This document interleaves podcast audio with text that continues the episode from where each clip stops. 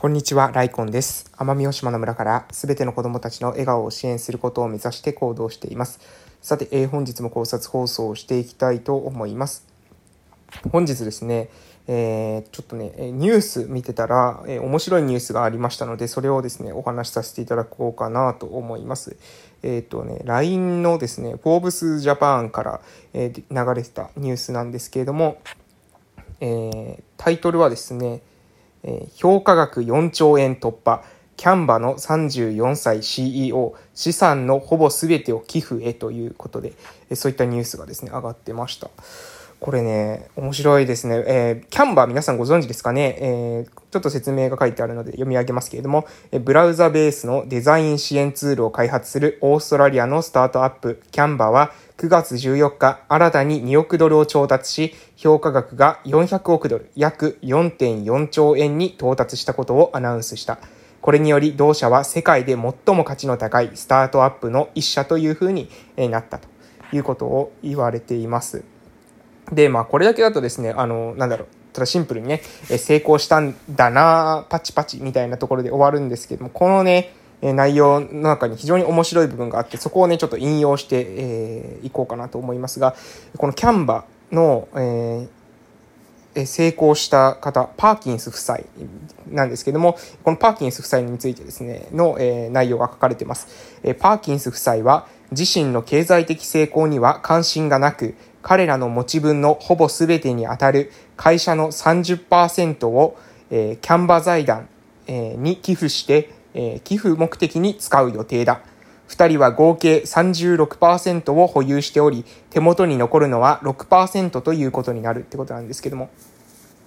えー、30%、会社の30%、えっ、ー、と、これを、30%っていうのは株のことですかね、えー、株のことなのかなと思うんですが、えー、それをですね、ほとんどキャンバ財団に、えー、寄付した資産ってことですかね。資産の、えー、資産の自分たちの持ち分でいる、ある36%のうち30%を、えー、キャンバ財団に寄付したっていうことなのかな？だと思います。で、えー、その、えっとですね、コメントの中で、えー、私はビリオネアと呼ばれることに違和感を覚えている。なぜなら会社が稼いだ金を自分たちの財産だと考えたことは一度もなく、その管理人に過ぎないと思っているからだと、パーキンスは、えブログで述べているということでね、あの、で、キャンバは、初めての慈善活動として、1000ドルを千万、一千万ドルです。ごめんなさい。千ドルではありません。単位が全然違いました。えー、1000万ドルを非営利団体の、えー、ギブディレクトリーに、えー、寄付し、アメリカ南部のまずか、貧しい、えー、家族を支援する。今後はさらに寄付活動を活発化させる予定だ。えパーキンスは寄付のインパクトを最大化するための、え2ステップの計画を、え考案したということで、2つのですね、ステップを考えているということですね。え第1ステップとしては、え世界で最も価値の高い企業の一つになり、最善を尽くすというものだ。パーキンスは RP IPO には関心がない。IPO っていうのは、えっ、ー、と、公開、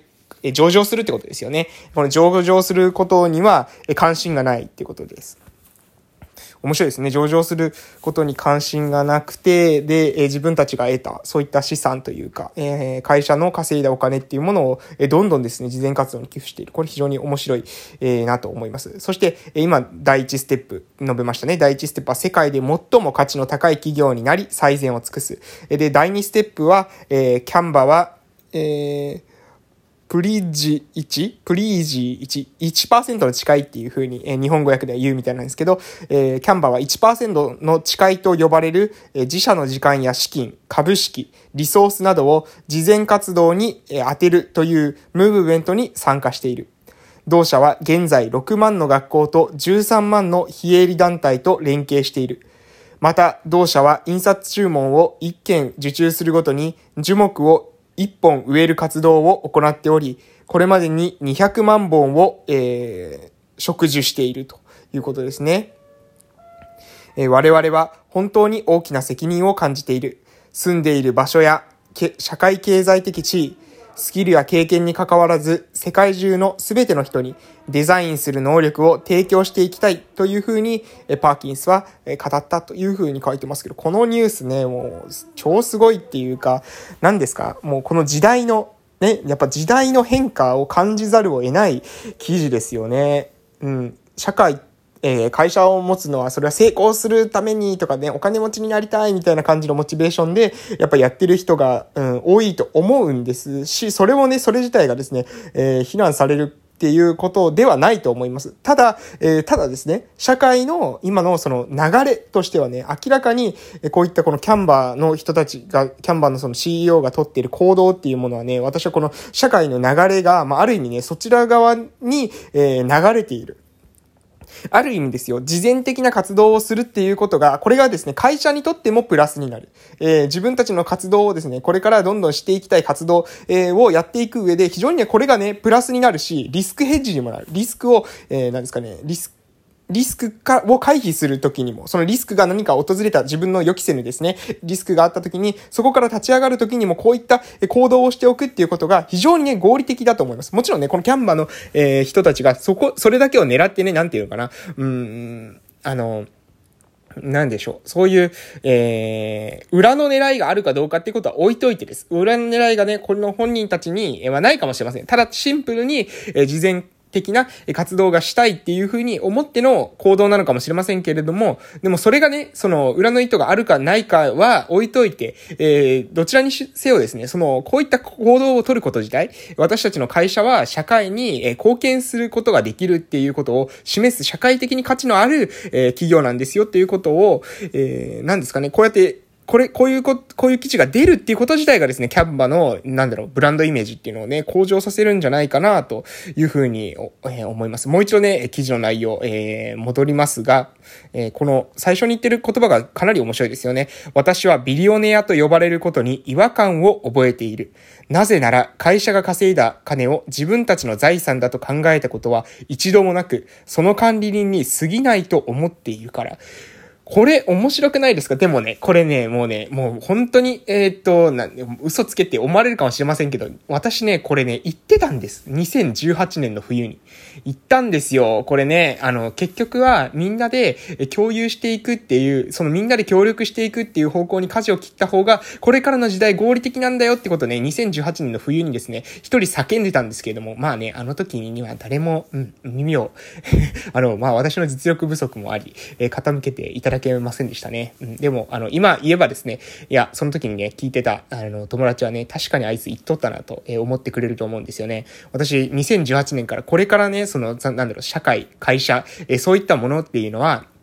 ある意味その共同する、どれだけ協力できるか、お互いにね、協力共同できるかっていうことが、えー、その、なんですかね、強さみたいなものになっていく。あの、今まであるような、えー、なんだろう、圧倒的な強者っていうか、王者みたいなところが強いっていう時代から、そうじゃなくて、協力できる人数、本当にお互いのことを思いやって、えー、価値観をもとにね、行動できる、えそういったメンバーがいる、そういったコミュニティこそが強くて、そのコミュニティを作る前段階として、えー、俺は行動してるんだっていうね、あの、こと言ってたんですけれどもね。まあ言ってたからといってね、それも実績につながらなければ、それも負けして、うん、まあなんでしょう。対して、えー、まあ私の実力が不足してたんだろうなと、えー、今思えば、えー、思う次第ですけれども、えー、実力相当の私はですね、地元に戻ってきて、地元の活動、地元でね、まあそのちっちゃくですね、えー、まず活動するってことが私の実力相応なのかなと思います。今思えばですね、2018年に行ったことっていうのはね、私の身の丈から考えるとかなり、えー、大きく、えー、言い過ぎてて、それは、うん、まあ、あの、リスクを伴ってましたし、そのリスクを取った結果ですね、まあ結果として私はね、えー、その時点でね、えー、まギャンブルに負けたというか、あうまくはいかなかったなというふうに思ってます。はい、ということで、皆さんもですね、ぜひ、えー、私の経験もありますけど、だからこれを、この話聞いたからといってですね、いきなりね、そのキャンバと同じようなことはできないと思いますよ。誰も、あの、キャンバと同じような、ステップ1、世界で最も価値の高い企業となり、最善を尽くすとかですね、スペ、ステップ2、1%の誓いと呼ばれる自社の資金や株式、リソースなどを、えー、事前活動にあつ、あ、えー、当てるというムーブメントに参加するとか、こういった、ここまではね、ちょっとね、あの、普通の人はまだできないと思います。でもね、できなくても大丈夫です。まず、あなたができることからしていきましょう。これがね、私の、私の、何ですかね、失敗からの、あの、助言ですね。うん。自分の影響力を超えることとか、自分が、えー、その自分の中にアイディアあるかもしれませんよ。もしかしたらあなたの中に、えこの、この社会っていうのはこういった方向に行くだろうって思ってて、それをですね、3年後とか4年後とかになった時に、ほら、なったじゃんって思うことがあるかもしれませんけれども、でもね、やっぱりね、自分の実力、影響力以上のことってね、やっぱなかなか難しいです。いくらレバリッジを聞かしてですね、いくらこう説明しようとしてね、あの自分がね、あの説明して説明だけ聞いてくれれば、えー、わわかるはずだからというふうに思って行動してもね、説明なんてね、聞いてくれる人なんてほとんどいません。ほとんどいないです。えー、私の、もうね、まあ、やっぱほとんどいな、いませんでした。うんうん。あの、まあ、その説明さえできないです、大体は。説明したいです。例えばですね、じゃあ LINE で、えー、説明したいって言ってですね、あなた聞きますかっていう話なんですよ。しないでしょ？聞かないでしょ？多分。えー、で、聞かないんですよ。ほとんどの人はですね、説明なんて聞きたくないんです。説明なんて聞きたくないから、えー、その前に、そのあなたの説明を聞きたい、まず説明が聞きたいあなたになる必要があるっていうことをね、私は学びました。はい。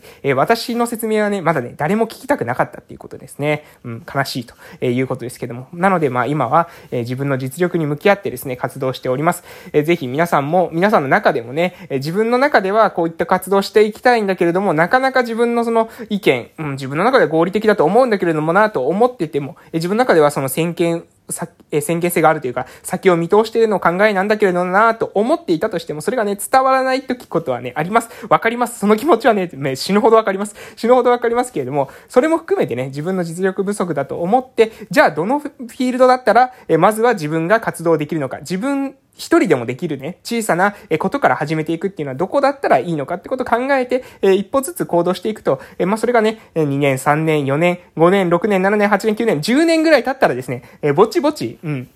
なんか一定の成果につながってくるんじゃないかなと思います。私もね、2018年からぼちぼちしましたので、まあ結果が出るのはね、10年後ぐらいかなと、2028年っていうことで、あと7年後ぐらいですかね。まあそれぐらいに結果が出せたらいいなというふうに思って毎日行動しております。ということで今日はこの辺でお時間ですので終わらせていただきたいと思います。えー、何かですね、気づきになりますと幸いです。それでは本日も素敵な夜をお過ごしください。またお会いしましょう。失礼しました。